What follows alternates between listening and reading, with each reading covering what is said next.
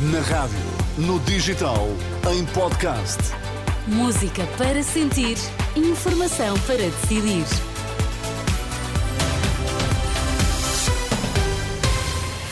Hora de ouvirmos as notícias, sabemos primeiro o que está em destaque. Mensagem de Natal do Primeiro-Ministro, com António Costa a autoelogiar-se pelas conquistas na dívida pública. Serviços de meteorologia levam para laranja nos Açores para esta terça-feira.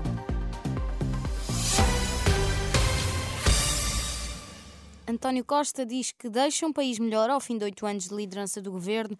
Na mensagem de Natal, a última antes de deixar o cargo, o primeiro-ministro missionário disse que Portugal está preparado para enfrentar os desafios do futuro com menos dívida e com uma população mais qualificada. Finalmente, o nosso nível de qualificações aproxima-se dos melhores padrões europeus. Recuperamos um déficit que tinha séculos. E esta recuperação deve-se ao extraordinário esforço das famílias, dos jovens e, de forma persistente, das políticas públicas nas últimas duas décadas. Os resultados são claros.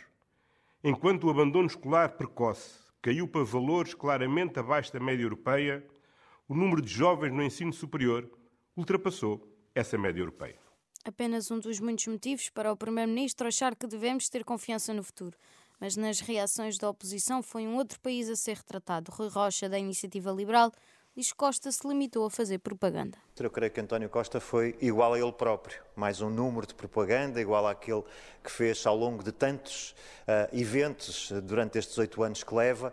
Uh, de um primeiro-ministro que faz sempre propaganda e está cada vez mais distante da realidade. Não houve uma palavra para todos os temas que afligem os portugueses nesta altura, as questões da crise da habitação, dos baixos rendimentos, uh, dos impostos que asfixiam a classe média, o acesso cada vez mais degradado a serviços de saúde, como na, serviços públicos, como na saúde, na educação, nos transportes, na justiça.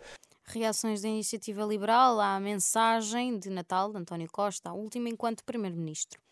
Os trabalhadores da Astur estão em greve hoje, voltando a parar no dia 2 de janeiro.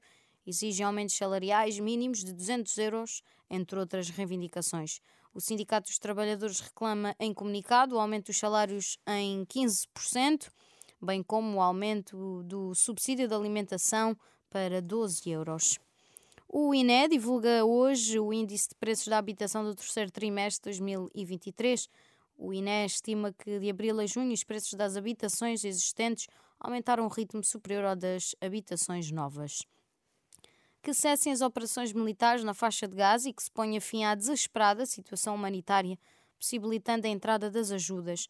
O pedido foi feito pelo Papa na benção Urbi et Orbi, na Praça de São Pedro para Nelson Olin, especialista em medicina humanitária, conflito e catástrofe, que trabalhou em Gaza entre 2018 e 2019.